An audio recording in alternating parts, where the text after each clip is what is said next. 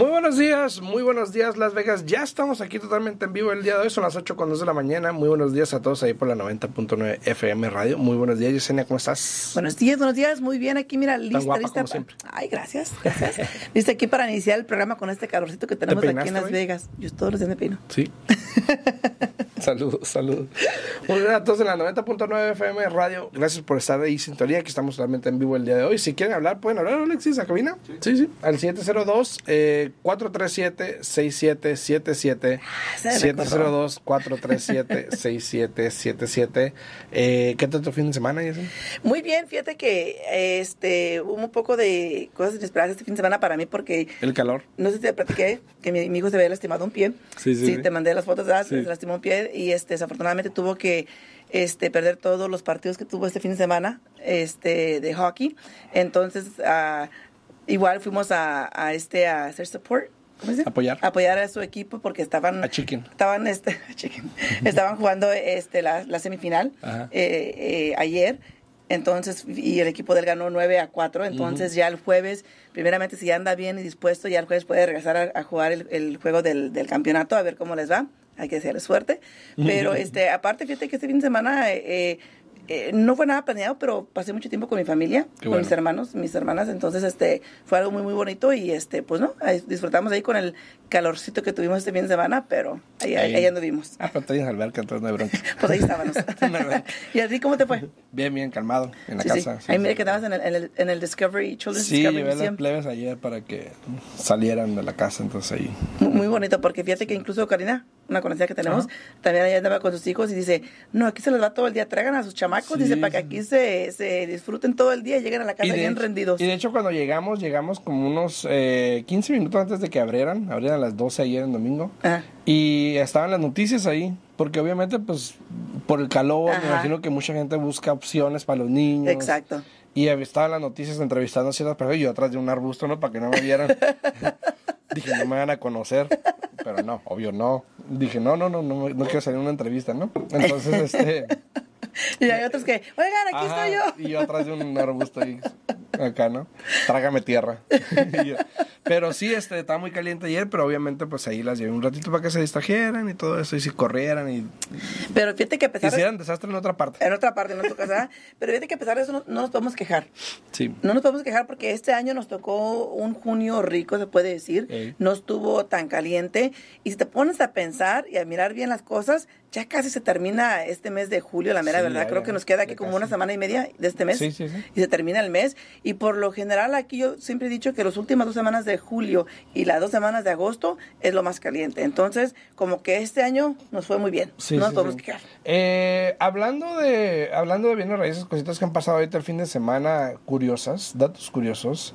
Eh, tengo tengo una transacción ahorita que estoy eh, ayudando a una pareja que están divorciándose Eh, y, y se torna a veces complicado porque pues, ya sabes, ¿no? Eh, le hablo a ella y le digo, no, este, no me deja hablar. Y dice, yo sé, dice, yo estaba casado con él. y le dice, bueno, pues, entonces, este, a veces ahí uno trata de, tú sabes, de ser lo Sí. más, lo más suiza posible, eh, Claro. lo más político posible, para, porque a la final estás representando a los dos, ¿no? Exacto, exacto. Y a la final, pues a lo mejor una persona es más amigo tuyo que la otra Exacto. y no quieres que eso interfiera porque obviamente a la final en papel los dos son tus clientes, ¿no? Exacto, exacto. Entonces, pero, pero eh, hay muchas ocasiones que pasa así, donde se están divorciando y muchas personas piensan que, que no se puede hacer una venta o que no puede hacer una transacción porque él nunca va a firmar o porque él no va a firmar. Y a la final, si somos sinceros, todos tenemos un precio, ¿no? Exacto. Dicen por ahí, ¿no? Muy, muy cierto. Pero fíjate que eh, yo lo que he visto este, que han hecho últimamente muchas personas, porque no sé por qué está muy al alza ahorita el- eso del tema del divorcio, lo he estado viendo más porque y pasaron más. mucho tiempo en casa. Ver, yo creo. No, porque sí, yo he mirado más y más transacciones donde ese es el motivo de la venta, etcétera. Entonces, fíjate que lo que he visto más y más es de que, por ejemplo, llegan a un acuerdo y se hace un quick claim de antemano para que así el agente Te dejo la casa nada más tenga que lidiar con uno y no con los dos. Porque tienes razón, se pone un poco complicado el asunto. Tú como agente te ponen en medio, porque es lo mismo que sucede, por ejemplo, conmigo con- como prestamista. A veces que hablo, y, y no hay divorcio por medio, pero a veces que hablo con, con una pareja, vienen juntos y ellos no se ponen de acuerdo en lo que quieren. Sí. Y estás tú ahí como que, ¿qué hago? O sea, te, te- te- te hace un poco incómodo. Incluso me ha tocado situaciones donde me ha tocado pararme de mi escritorio y decir, ¿sabes qué? Eh, deme un momentito, enseguida regreso. Y no porque yo tenga que hacer algo, pero porque siento como que ellos necesitan su momento Sí. solos para que discutan lo que van a discutir y decidan cómo proceder. Porque si no, yo le hago caso a uno y empiezo a hacer algo, no, oiga, mejor esto y que mejor esto, y yo, Sí. o sea, ¿para dónde te haces, no? No, sí, sí. Este, este caso es un poquito particular. Ojalá se pudiese hacer eso. Eh, de hecho, ya están divorciados, de hecho. Eh, o están en ese proceso. No sé, no, creo que ya están divorciados. Pero, eh, y obviamente el, el juez le otorgó la casa a ella porque era de ella Ah, bueno. inicialmente. Entonces ella tiene la casa. En el título están los dos. Entonces el juez dijo que tenía que refinanciarlo, venderlo, lo que sea. Y pues como en el título igual están los dos, a pesar de que la corte se lo otorgó a ella, igual él tiene que firmar porque en título está él, ¿no? Exacto, exacto. Entonces, em, ojalá él pudiera simplemente decir, mira, te hago un quick claim o te hago un, Ya. un- un power of Y attorney, lo que sea, y ya tú te encargas, ¿no? Porque pues es tu casa a la final. Pero no. Quiere estar involucrado, quiere saber cuánto va a sacar, o sea, igual no le, no le pertenece nada, Exacto. pero igual quiere estar ahí, quiere estar ahí. Y, Y fíjate que aquí en este caso, cuando ella se divorció, no sé si estipularon ahí en el decreto del divorcio que él tenía que firmar el quick claim o no, pero igual ella puede volver a llevarlo a corte y la corte lo va a obligar a que vaya y que firme. Pudiese ser, pudiese ser, pero entonces ahorita estamos lidiando con eso ya. Ya, si Dios quiere, pues ya está en contrato. Entonces, si Dios quiere, ya cerra pronto, pero igual, te digo, se pone así de que no, que tengo que revisar todos cinco días y yo. Cinco días. Ajá, o sea, es, es. Obviamente, pues es nomás porque. No, nada más por hacer el tiempo y por hacer como que está haciendo algo. Y, Y yo les, he, y yo les he ayudado a comprar casas anteriormente. Te digo, inicialmente en la casa donde él está, yo, yo le ayudé a comprar esa casa. Entonces, ya los conozco de tiempo, ¿no? Ah, ok. Pero pues eh, ella ha tenido más contacto conmigo que él y pues cuando terminaron, después cuando se divorciaron, yo le ayudé a ella a comprar otra casa cuando se salió. Wow. Este, y cosas así, pues obviamente ya él me ve a mí como amigo de ella más de él, ¿no? Y, y- y no es el caso, o sea, que es, es tu trabajo, es tu Exacto. negocio. Entonces, yo pienso que no tiene por qué verlo así, pero sí es, es muy complicado este esto de, los divorcios en el momento de vender propiedades. E incluso, fíjate, una clienta. Eh, ellos estaban a punto de perder su casa por motivo de los impuestos. ¿Ok? Eh, desafortunadamente no calificaban para un préstamo regular porque el crédito lo tenían hasta por los suelos, ¿no? Y siempre se echaban la culpa uno al otro, ¿no?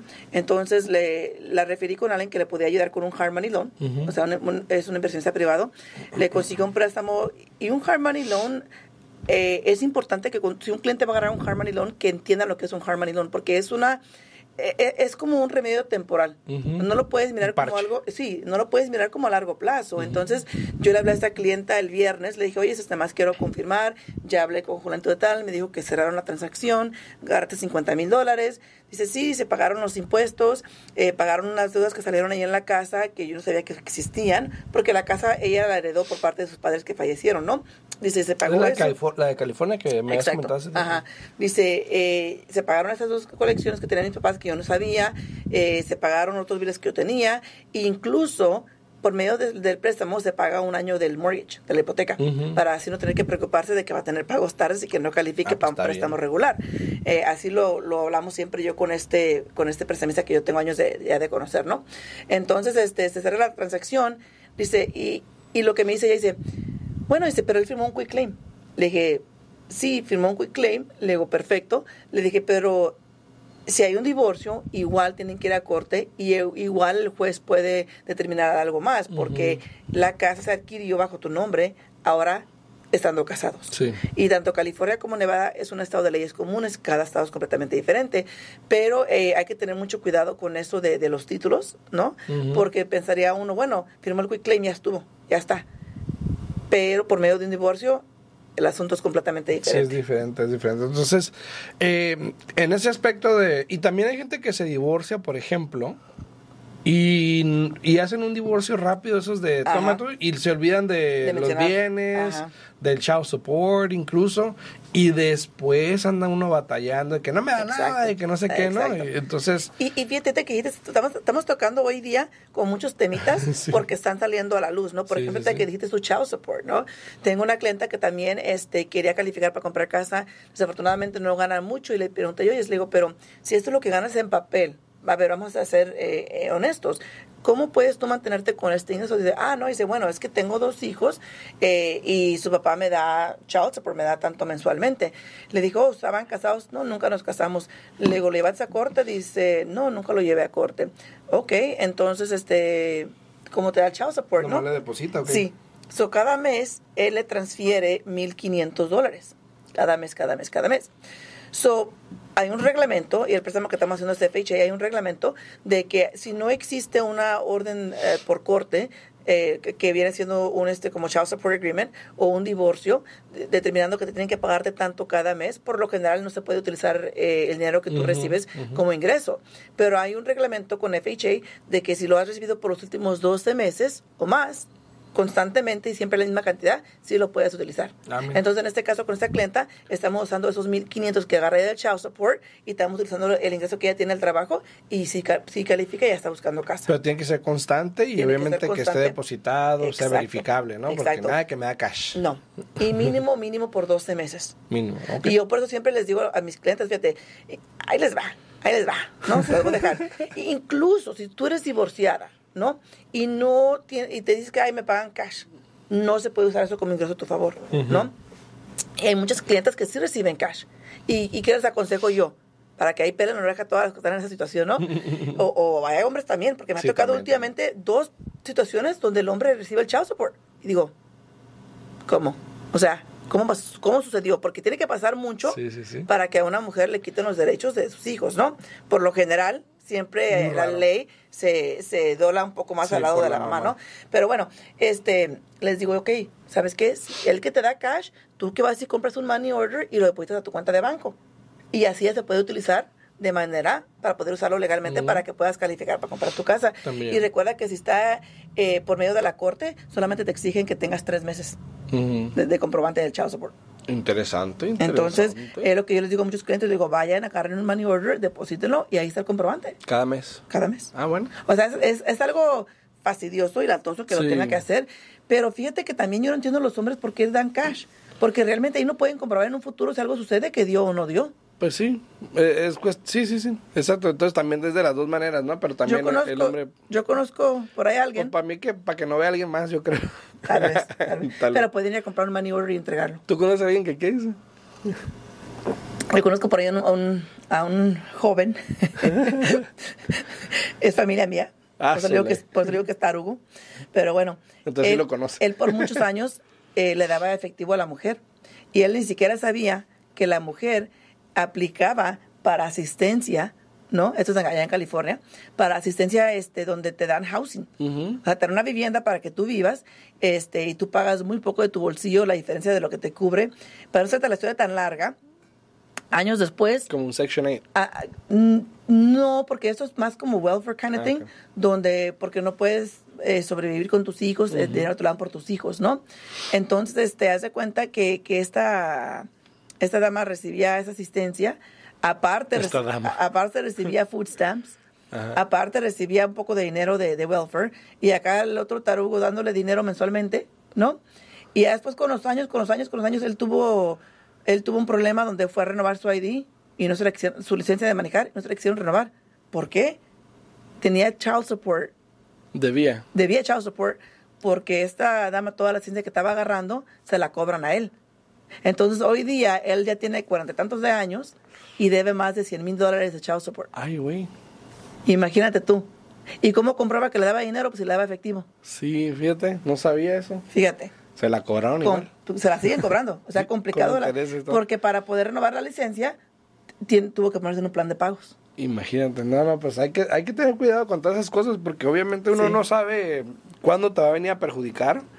Entonces es bueno, eh, ¿cómo se dice? Cuidarte los, la espalda o, los Mira, pasos aquí- que estás dando, ¿no? Aquí un dicho muy importante, bueno, me imagino que en otras partes, pero aquí en particular en Estados Unidos es, como dice dicho, papelito habla. Papelito Mm. habla. En este caso es un papel que se llama un cheque, Sí. o un money sí, order, sí. o un cheque cajero.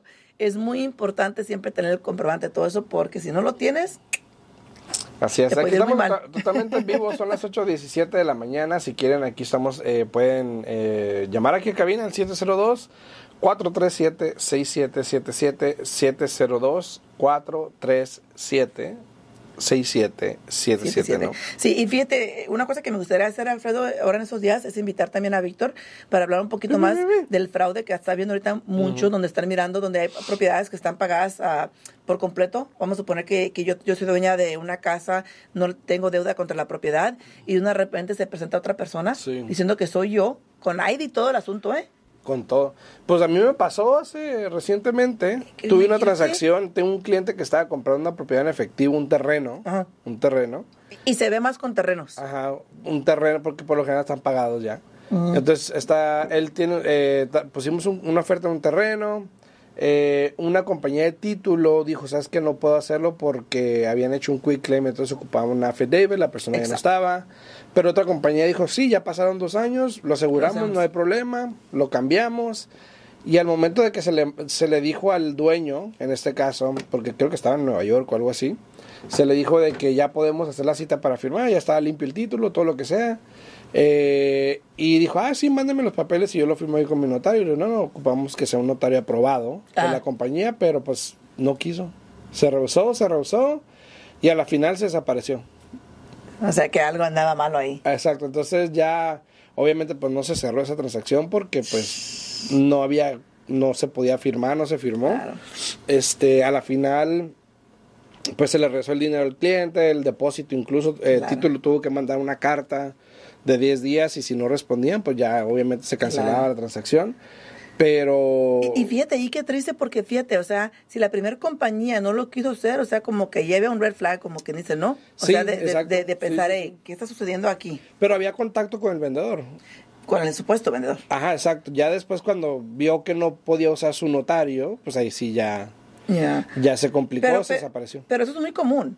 Eso es muy común cuando ustedes hacen un quick clean por fuera que no está este, registrado por medio de la compañía de título o no está asegurado por la compañía de título, sí o sí es conocido de que se tiene que hacer un affidavit donde la persona original que firmó ese quick claim tiene que verificar de que ellos realmente firmaron ese documento. Exacto. Y si no, no se cierra la transacción. Como cuando lo hacen ahí entre familia, que se molestan o algo y, pierden contacto y ahí puede ser complicado porque si en un futuro tú quieres refinanciar o quieres vender o algo y fulanito con el cual ya no te hablas o se fue para México, Nicaragua, Centroamérica, lo que sea, y ya no hay contacto con esa persona, se te va a complicar porque entonces ahora Exacto. ¿Cómo lo localizamos para que él firme que en efecto él sí firmó eso bajo y fíjate que sí sale un poco más caro, pero vale la pena. Yo tengo ahorita un cliente que ya tengo años con este cliente y, desafortunadamente ellos por su estatus legal no han comprado las propiedades que han comprado bajo su nombre,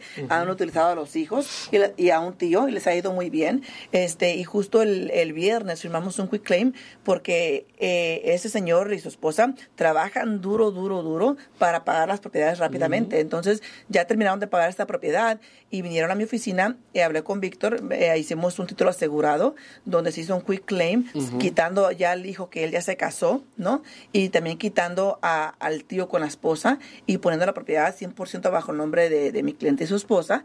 Y todo se hizo legalmente, legalmente por medio de la compañía de título. Él está pagando ese seguro extra que se, que se tiene que pagar para que el título sea asegurado y para que así en un futuro no tenga que molestar ni al hijo ni al tío de decir, hey, ven, fírmame este affidavit porque se está haciendo por medio de un título asegurado. Y parte de ese título asegurado es de que tienen que asesorarse la compañía de título y asegurarse que ninguna de esas seis personas, los que van a entrar al título y los cuatro que van a salir, que ninguno de, ellos tiene ninguna deuda pendiente contra la ley o contra la propiedad, porque si no, de ahí se corre. Y, y este, hay, hay maneras, cuando hay un préstamo, no necesariamente, este, no vas a poder hacer nada prácticamente a menos de que esa persona firme, ¿no? Cuando hay un préstamo. Ah. Cuando es en efectivo, hay una manera donde la, compañía de título a veces dice, bueno, asumo la responsabilidad, lo voy a, lo voy a garantizar, pero tú tienes que mm. entender que hay un bla, bla, bla. Como lo estás comprando en efectivo, no hay un préstamo, pues te dan un poquito de, tiempo. y te dicen, bueno, tú lo entiendes y ya tú, es tu responsabilidad, ¿no? Ajá. Eh, pero si vas a hacer una casa, vas a comprar un préstamo y esa persona ya no existe, falleció, se mudó o ya no se hablan, porque ha pasado que ya no se hablan y de repente cuando el dueño le pide a esta persona que firme, entonces ven una oportunidad Y entonces ahora ya empieza la plática, ya el negocia, la negociación, ¿no? Donde, bueno, pues dame tanto, ¿no? O lo que sea. Exacto. ¿Por qué? Porque, no, pues porque voy a perder el tiempo. O sea, empieza, Algo. obviamente algo va a salir y probablemente te va a costar. Y a lo mejor mucho más que lo que te hubiese costado si lo hubieses hecho bien, ¿no? Exacto. Y fíjate, incluso tengo una, una pareja, también hace tiempo cerré un refinanciamiento donde era de una pareja que estaba divorciada. El decreto de divorcio ya estaba estipulado, estaba todo ahí y mi cliente estaba ya refinanciando la casa, pero no era solamente bajo su nombre. Pues yo tenía que dar comprobante porque por medio del divorcio él tenía que darle a ella creo que como 50 mil dólares. Y él me dijo, ya se los, ya se los di. Y la señora se estaba haciendo la, la sorda, ¿no? O sea, yo le hablé muchas veces para que viniera a firmar lo que ella tenía que firmar, el quick claim, para quitarla Sí. de título, para hacer todo eso. Y bueno, primero tengo que hablar con él. Y primero tengo que hablar con él. Y pues él no quería hablar con ella. Ya finalmente hablaron, hablaron y dice, ah, bueno, es que lo que pasa es que también por medio del divorcio dice que él me tiene que dar cierto dinero del 401k y no me ha dado nada. Le digo, pues sí, pero el 401k pues no lo, no lo está sacando todavía. Eso es, Claro. el divorcio dice el día que él haga cash out o que cancele ese 401k o X cosa, es cuando él tiene que darle su, su porción, ¿no? Pues ahí estuvimos, estuvimos, estuvimos, y él nunca fue algo constante que él le daba para avalar los 50 mil. Cuando podía le daba tanto aquí, le podía tanto allá, le podía tanto allá, pero no lo hizo de manera donde todo estuviera este paper trail, donde yo pudiera verificar que le dio. So, por no hacer las cosas bien, ese señor de poner todo bien en orden, el dinero que le dio, le tocó darle 11 mil dólares más para acabalar los 50 mil, porque si no la compañía de título no podía cerrar la transacción, porque ellos tienen que comprobar que él le pagó los 50 mil que estaban estipulados ahí en el decreto del divorcio. Imagínate. O sea, o sea, todo de nuevo papelito habla, o sea, hay que ser conscientes, este, hay que hacer las cosas bien. Eh, y yo siempre he dicho, aunque sea familia, no porque uno se lleve bien, siempre deberían de tener todo por escrito. Sí, no, porque sola muy buena esa- onda. No, y es que, y es que esa es la única manera de protegerte, porque hoy estamos en, en- en buenos términos, mañana no sabemos. O sea, todo puede cambiar de un momento a otro y, y ahí es donde empiezan los problemas, ¿no? También miré una noticia ahorita el fin de semana que salió y la puse ahí en mi Instagram. Eh, para los que me quieran seguir en Instagram es Alfredo Rosales, ahí me pueden encontrar.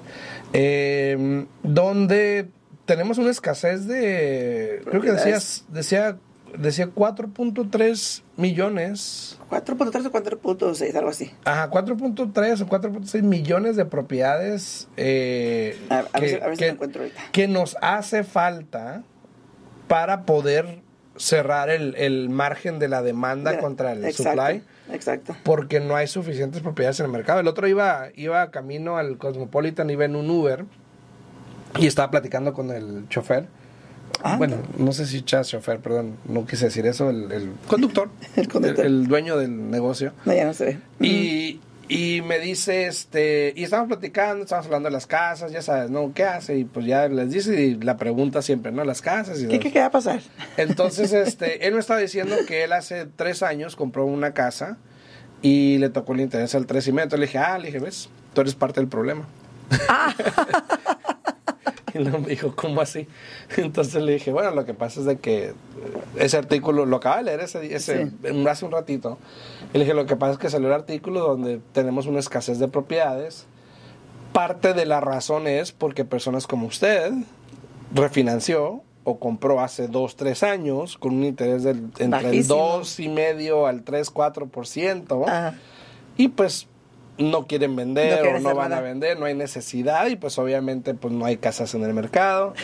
obviamente antes la, la persona se mudaban en 6 años, ahora ya estamos a 11 años precisamente por eso Por eso. Entonces por eso usted parte del problema, le digo. Digo, bájese, bájese de mi auto.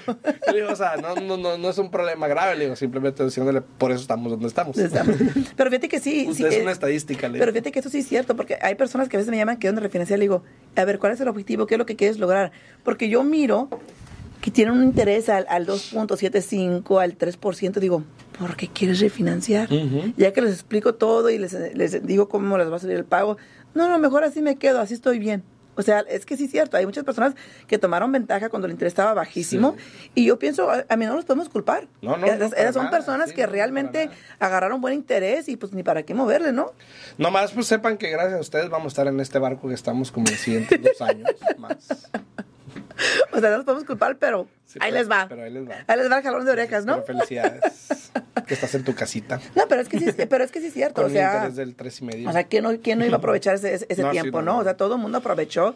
Incluso fíjate que cuando empezó todo lo de la pandemia, hay muchas personas que perdieron porque estaban bajo contrato y cuando empezó la pandemia dijeron, ¿sabes qué? Ey, no puedo. Y los que sí querían, no podían porque perdieron el trabajo, porque no estaban trabajando, porque les dio COVID, lo que tú quieras. Entonces, el que le tocó suerte le tocó y el que no, pues ni modos. Sí, no, yo, yo, yo no me quejo, yo tengo ahorita el Hay que, 3, hay- tres y cacho. tres y cacho. hay que, hay que aprovechar el, Soy parte del Tam- problema. También parte del problema. Así, exactamente. No, Y yo no- hablando mal del yo ya, yo ya ¿no? sabía, nomás que no lo quise decir, pero yo ya lo sabía. Sí, sí, no, no. Ahí estamos incluidos. No más. Estoy diciendo que gracias a nosotros. No dijiste nosotros, dijiste gracias a usted. Sí. O sea, estábamos hablando de él en ese momento, entonces. Pero, este, sí, no, eh, y, y de hecho, eh, hablando de la, del el término o el tiempo que alguien se mudaba, prácticamente era ese, eran seis años que la gente Primero- por lo primero eran general... cinco. Bueno, cinco, sí. Ajá, y después seis. Y ahora, ahora ya diez, 11, y ahora 12, 11. creo, 11, 12 ya estamos, porque pues nadie se quiere mudar. Y aparte eh, de que nadie se quiere mudar, hubo un- una migración de, de jóvenes que regresaron con papás o parientes o algo Sí. y ya pues se formó todo esto lo de multigeneracional.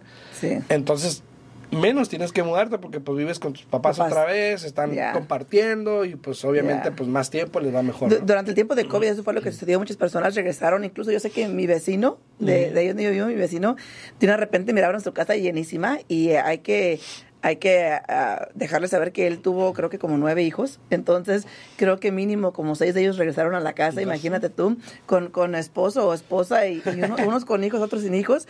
Pero era algo que... Y ya se terminó COVID, todavía siguen ahí. Dije yo, Sí. Oh my God, ¿qué está pasando aquí, no? Ya poco a poco, como que han ido otra vez abarcando Lala, poco a poco, Yo- pero es yo le- algo Yo le que. una primer fin de semana le dije, ¿qué onda? ¿Cómo estás? Y allá del Valle Imperial, ¿y cómo estás? No sé qué. Y luego le digo, oye, y el, y el Buri y el Jordan, o sea, no, no, pues el, el Buri aquí vive conmigo, se vino con la esposa. Y le ah, mira, tú eres una estadística.